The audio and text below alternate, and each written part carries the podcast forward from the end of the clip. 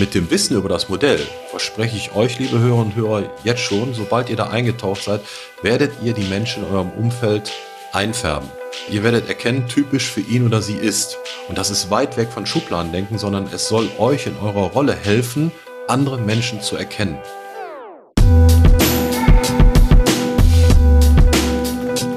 Hallo, liebe Hörerinnen und Hörer. Hier kommt die nächste Podcast-Episode für alle Führungskräfte, die mitreden und mitdenken wollen.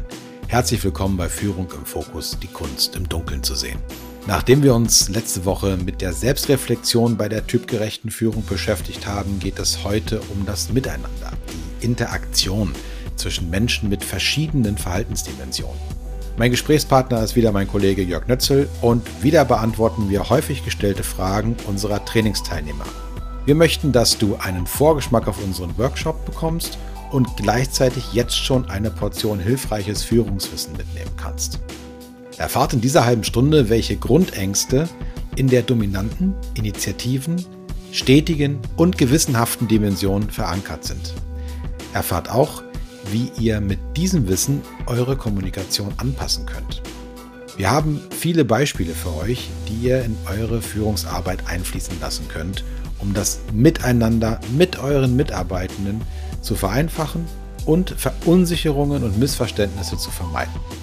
Viel Spaß beim Hören.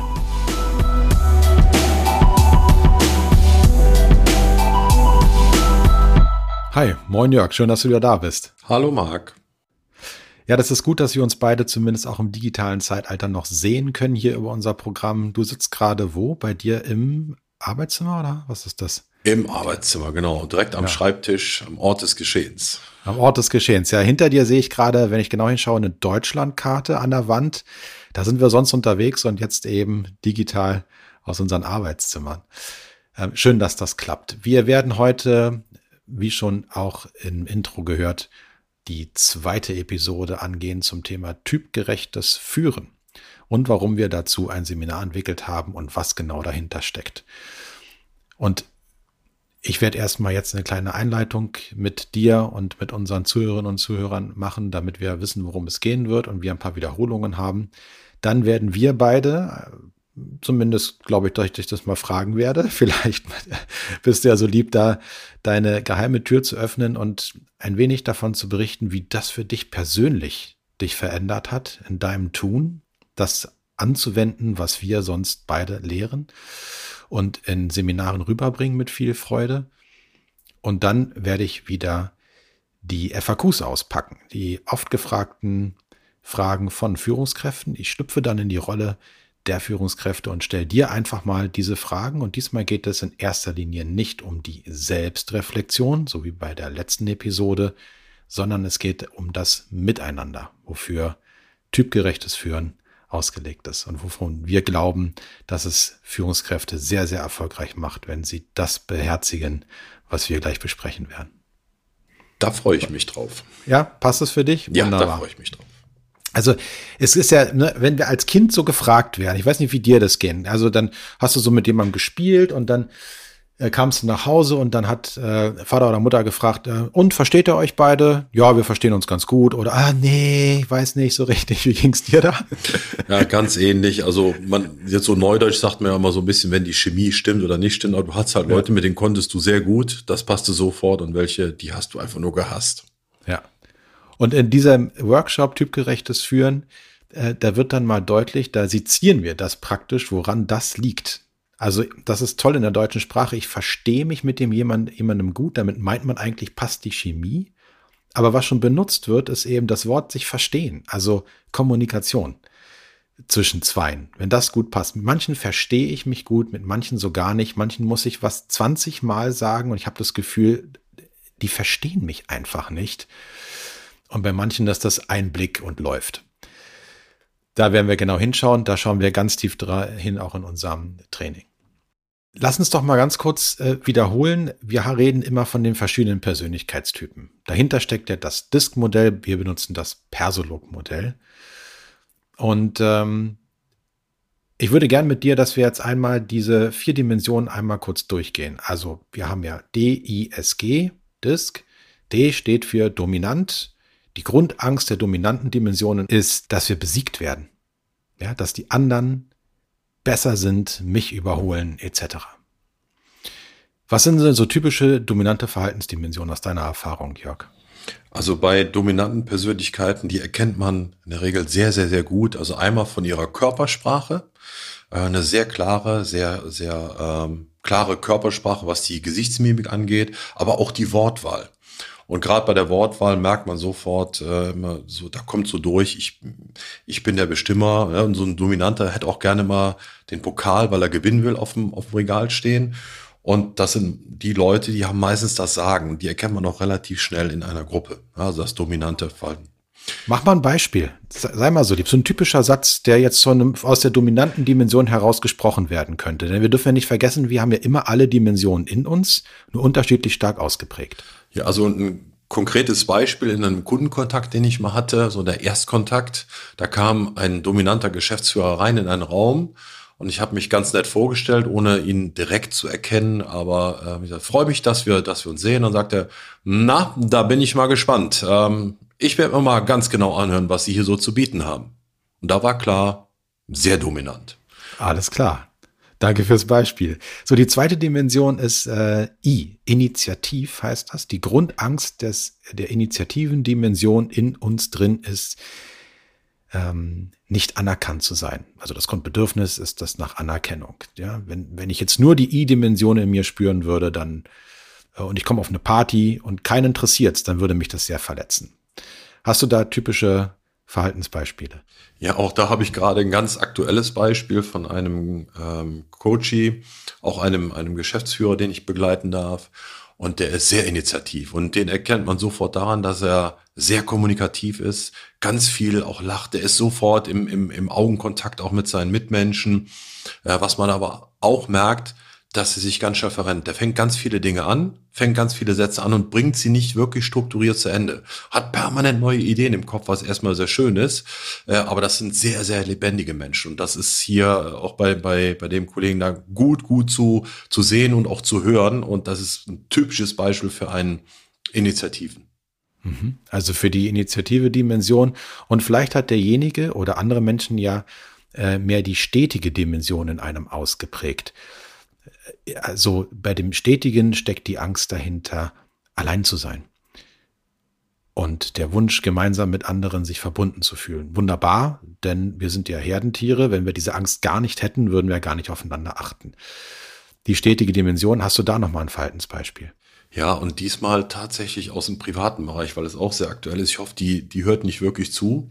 Aber es ist folgendes. Äh, ihr müsst euch vorstellen, von der, von der Arbeit her macht sie so eine, so eine Serienarbeit. Also die füllt quasi Unterlagen aus und macht das auch mit, mit wirklich mit Leib und Seele. Und sie hat den Spitznamen Turbo, äh, weil sie das eben so gut und so schnell macht, also riesig. Aber ähm, was sie überhaupt nicht mag, und das merkt man schon, wenn man dort mal einen Kaffee trinkt, Bitte keine Veränderung.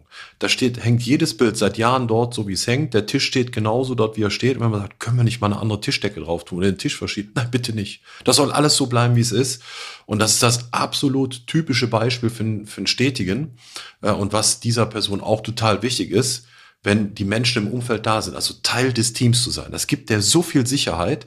Und das merkt man hier bei ihr im beruflichen wie auch im privaten Kontext. Ein Paradebeispiel für äh, eine stetige Persönlichkeit. Oh, super Beispiel. Vielen Dank dafür. Und last but not least, das G hinten, die gewissenhafte Dimension in uns. Grundangst ist, kritisiert zu werden, etwas falsch zu machen. Grundbedürfnis demnach, möglichst die Dinge richtig tun, möglichst genau tun. Ja, libidinöses Verhältnis zur dritten Stelle hinterm Komma, Präzision. Hast du da ein Verhaltensbeispiel? Tatsächlich habe ich jetzt vor einiger Zeit mit mehreren Führungskräften äh, das DIS-Modell durchgesprochen. Wir haben unser Trainingsprogramm auch durchgezogen. Die haben alle ihr Verhaltensprofil ausgefüllt. Und oh Wunder, bei diesen Menschen kam raus, sie haben sehr starke äh, G-Anteile, also gewissenhafte Anteile. Woran macht man das fest? Natürlich wollen sie alles richtig machen, aber die machen sich sofort, wenn man nur über das Profil spricht, machen die sich sofort Aufschreibungen, bauen sich Tabellen auf, damit mal ja alles in Zahlen, Daten, Fakten gepackt wird. Ähm, und besonders Herzzerreißen waren dann auch die Aussagen, nachdem sie sich das Profil angeschaut haben. Ja, ich weiß, ich bin gewissenhaft, ich liebe Qualität, ich liebe die Struktur, aber ich würde so gerne ein bisschen initiativer werden. Ähm, also diese wirkliche Sehnsucht, die haben tatsächlich auch in dem Profil mal kaum gelb zu sehen, äh, aber trotzdem können die nicht aus ihrer Haut Struktur, Zahlen, Daten, Fakten, alles richtig machen, Qualität abliefern, ist denen so wichtig. Und da kann man tatsächlich mehrere aufzählen, aber gerade da war es sehr, sehr bemerkenswert, weil der Wunsch war, ich will ein bisschen gelber werden, ich will mehr initiativ werden. Äh, und sie haben sich sofort parallel, als sie sagten, wieder eine Tabelle auf dem Zettel aufgemalt, damit sie ihre Struktur beibehalten können. Ja. Und da ist es ja auch so, zum Beispiel den Gewissenhaften, den fällt es ja auch relativ, also von der Energie her relativ leicht, diese Präzision herzustellen und aufrechtzuerhalten. Und ich muss ganz ehrlich zugeben, mir fällt das schwer. Ich kann auch eine Tabelle ausfüllen, aber mir fällt das unglaublich viel schwerer als jetzt einem Gewissenhaften. Und ihr hört schon, ähm, die uns zuhören, ähm, ist nicht so sehr die Dimension, die bei mir vorherrschend ist. Bei mir wäre es dann zum Beispiel das Initiative und ich würde äh, ganz doll auch klagen, schon fast sagen, aber ein bisschen mehr gewissenhaft, dass es mir mal ein bisschen leichter fällt, die Dinge nachzuhalten und nicht immer nur Ideen zu haben. Wie geht's dir damit? Ich meine, wir beide lehren das, wir, wir sprechen jeden Tag darüber. Man darf sagen, wir sind Profis da drin. Wie wendest du das für dich in der Praxis an? Also ich wende das äh, auch, wie das Modell es auch lehrt, situativ an. Und zwar habe ich da auch ein konkretes Beispiel, wenn ich unterwegs bin im beruflichen Kontext, dann bin ich gerne auch initiativ und auch kreativ. Ich gestalte gerne Bilder und transportiere gerne auch Nachrichten mit den Bildern. Aber wenn man mich in bestimmten Situationen erlebt, zum Beispiel wenn ich etwas plane, etwas mache, dann fange ich an, Zeichnungen zu machen, schreibe Tabellen und Listen, da werde ich plötzlich blau.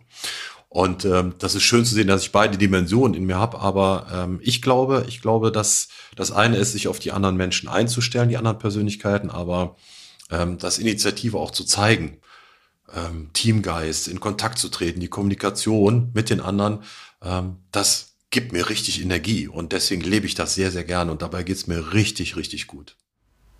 Wow, danke für den Einblick. So, jetzt lass uns unser Versprechen einlösen, dass wir die FAQs auspacken. Und äh, ich fange einfach mal an, ja. Also ich versetze mich jetzt in die Fragenden hinein, ja, Führungskräfte wie unsere Hörerinnen und Hörer.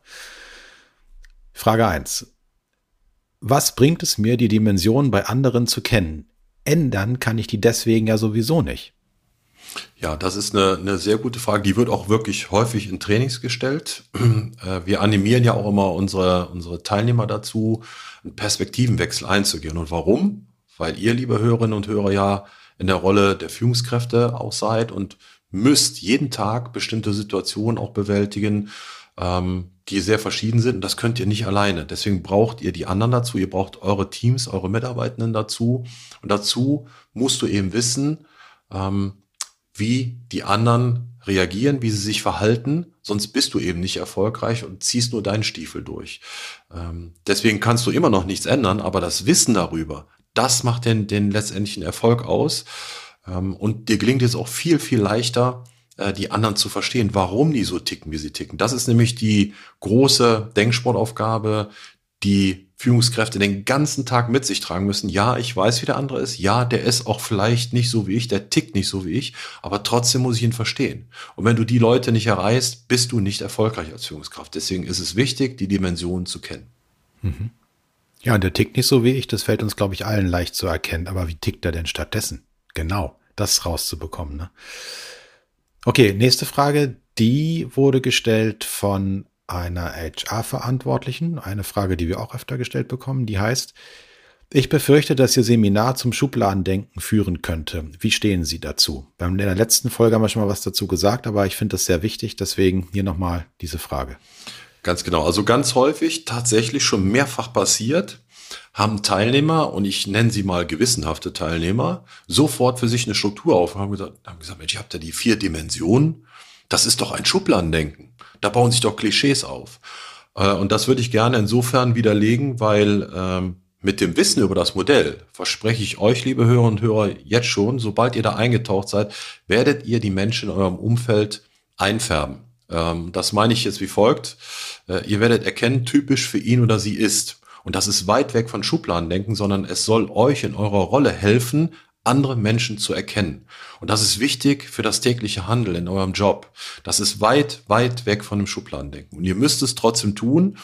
Ähm, und tatsächlich aus der Praxis berichten auch viele Teilnehmer schon kurz, kurz nach dem, nach dem Training, äh, dass sie sagen, ja, du, ich habe da einen Mitarbeiter, tatsächlich, der ist so und so typisch für ihn ist, ich kann ihn jetzt auch zuordnen. Also seht es eher als Zuordnung, nicht als Schubladendenken. Denn eins muss man auch dazu wissen, ähm, es ist ja nicht so, dass eine Persönlichkeit nur, nur eine Dimension in sich trägt. Meistens tragen wir alle mehrere in uns. In vielen Situationen ragt eine besonders hervor. Äh, das heißt, die kriegen nicht nur eine Farbe, aber ihr werdet sie sehr schnell erkennen an ihren Verhaltensweisen, Körpersprache und das hilft euch bei der Einordnung. Mhm.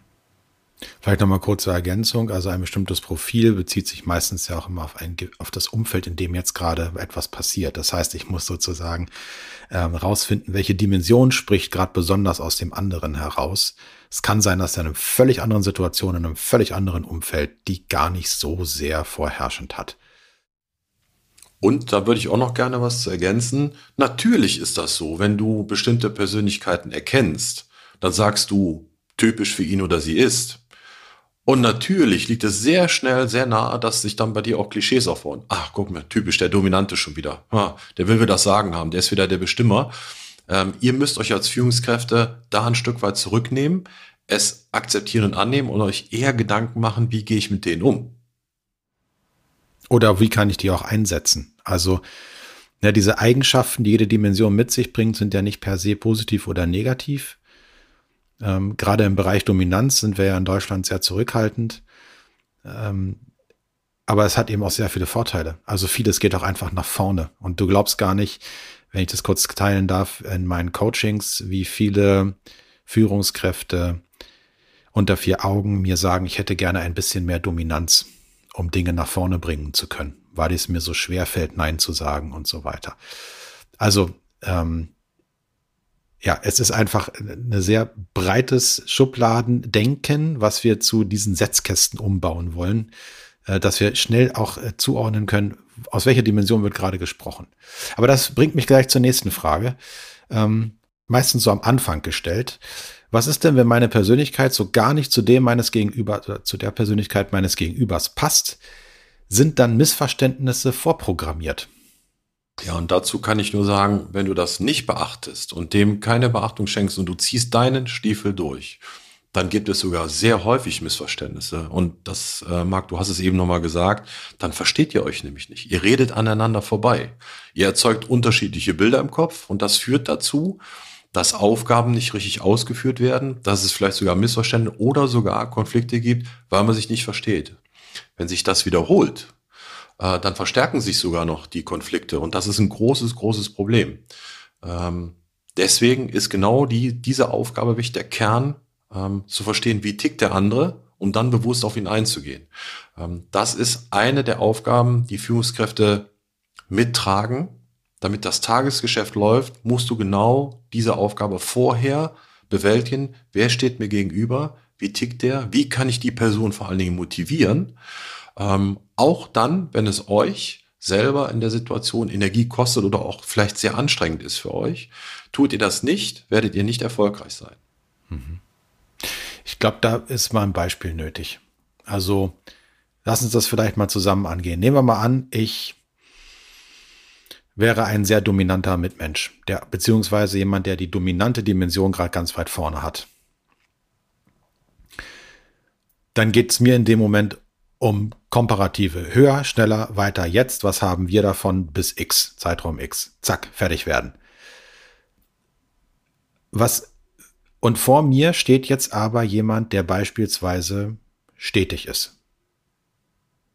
Was würdest du sagen, Jörg, wie, wie sollte ich jetzt anders mit demjenigen reden? Also zunächst mal solltest du beachten, oder wenn du weißt, diese Persönlichkeit hat starke dominante Anteile, solltest du auf jeden Fall schon mal berücksichtigen, was motiviert diese Person. Wir haben eben nochmal gesagt, dass gerade dominante Persönlichkeiten klare Ziele haben, die brauchen die Verantwortung, die brauchen auch ein Stück weit Macht bei den Dingen, die sie umsetzen. Äh, und genau das muss ich im in der Vorbereitung des Gesprächs auch für mich klar haben.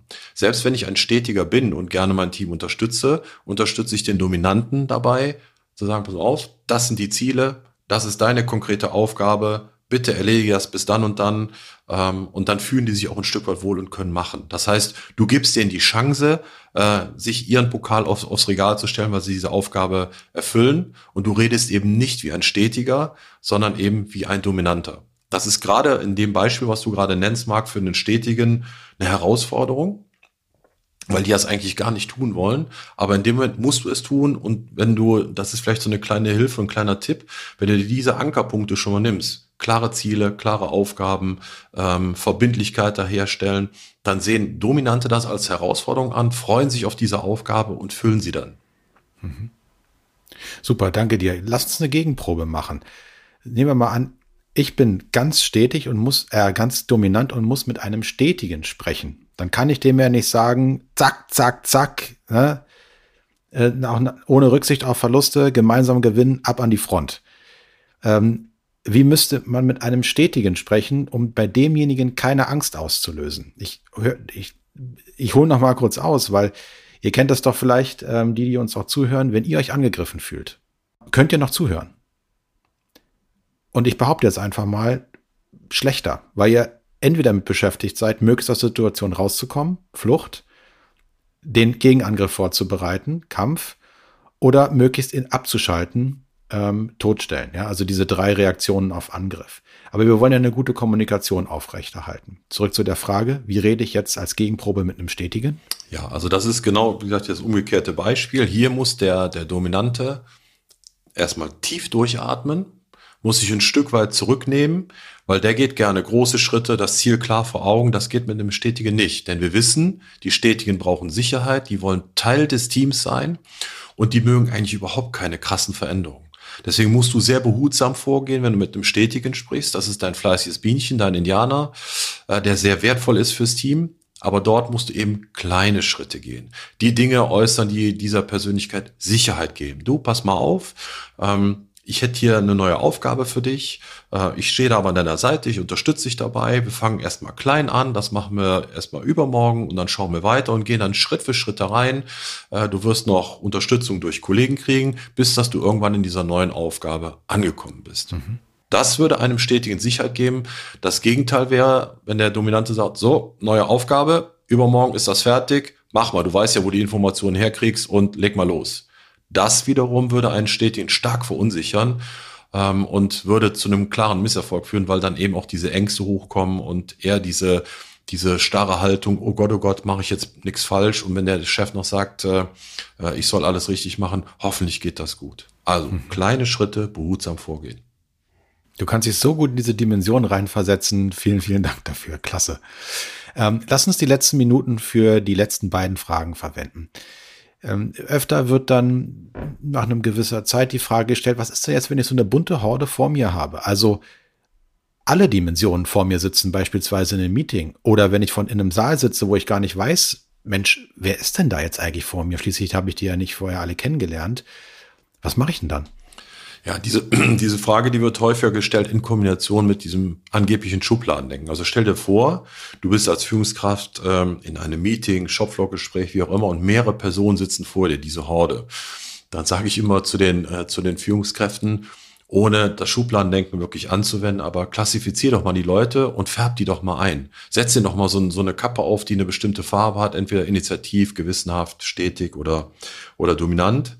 Ähm, und dann musst du in den Dingen, die du dort vermittelst in dem Meeting, Zahlen, Daten, Fakten, was auch immer, musst du die Leute konkret ansprechen. Das heißt, du guckst dir mal ganz konkret die Blauen an in, diesen, in dieser Runde. Was brauchen die von dir? Klare Zahlen, Daten, Fakten, die brauchen Struktur, vielleicht einen klaren Hinweis auf einer Folie und, und, und. Schau dir die Gelben an. Die sprichst du an und fragst sie, ey, welche Ideen habt ihr dazu? Wo können wir vielleicht die nächste Projektgruppe zusammenstellen? Äh, organisiert das mal. Dann sind deine Stetigen dabei, und denen gibst du direkt eine ganz konkrete kleine Aufgabe. Das wird sie sein. Du gibst denen Sicherheit, weil sie sich dann wieder wohlfühlen. Da bist du Teil des Teams. Das wird deine Aufgabe sein. Und wenn da noch Dominante in dieser Runde sind, dann geht's wieder um die Ziele. Das sollen deine Aufgaben sein. Du, du, sprichst auch die Leute mit konkreten Namen an. Dann sagst du, Mensch, lieber Karl-Heinz, das ist deine konkrete Aufgabe. Ziel wäre, bis übermorgen das und das zu schaffen. Ähm, das heißt, du hast die Aufmerksamkeit von diesen, von diesen Persönlichkeiten und du hast jeden typgerecht angesprochen. die Chancen, dann aus diesem Meeting raus, verbindlich rauszugehen und jeder weiß, was zu tun ist und jeder ist vor allen Dingen motiviert, ist dann sehr hoch. Wenn du das Gegenteil anwendest, das wäre Gießkanne, du sagst mal allen, was zu tun ist, äh, und du bist selber zum Beispiel eine gewissenhafte Persönlichkeit, legst ein paar Excel-Tabellen auf und du glaubst dann, dass alle mitgehen, hast du nur immer einen Teil der Gruppe äh, mitgenommen. Und das wird dir dann nicht gelingen. Deswegen auch da gilt, wenn du so eine Horde vor dir hast, färb sie ein Stück weit ein und sprech sie typgerecht an. Hilfreich ist dann natürlich eine gute Vorbereitung dieses Meetings oder dieses Gesprächs. Ja. ja. Und was viele vielleicht noch nicht wissen, die noch nicht auf unserer Seite waren, wir machen ja Einzelcoachings zwischen den ähm, Seminarbausteinen. Und da würden wir dann, also ich, der Marc oder du, der Jörg, ja auch wirklich genau bei deinem Fall ähm, unterstützen. Also, ihr habt einen ganz konkreten Fall vor euch, ihr habt ein ganz konkretes, echtes Meeting vor euch, ihr würdet gerne alle auf gleiche Art und Weise ansprechen. Da würden wir euch auch direkt bei unterstützen. Letzte Frage. Ich lese immer etwas von haptischen Materialien in Ihren Trainings. Was bedeutet das konkret? Also das bedeutet konkret, dass wir uns ja im Vorfeld schon mit dem Wissen zu dem Modell ähm, schon überlegt haben, wie kann man das vermitteln. Es gibt ein paar Standardfolien, die man zeigen kann, aber wir haben doch festgestellt, das reicht überhaupt nicht. Du erreichst die Menschen so nicht. Und äh, deswegen haben wir uns überlegt, wie können wir das Ganze haptisch machen? Und wir haben ja dazu ein Paket an Lernmaterialien entwickelt.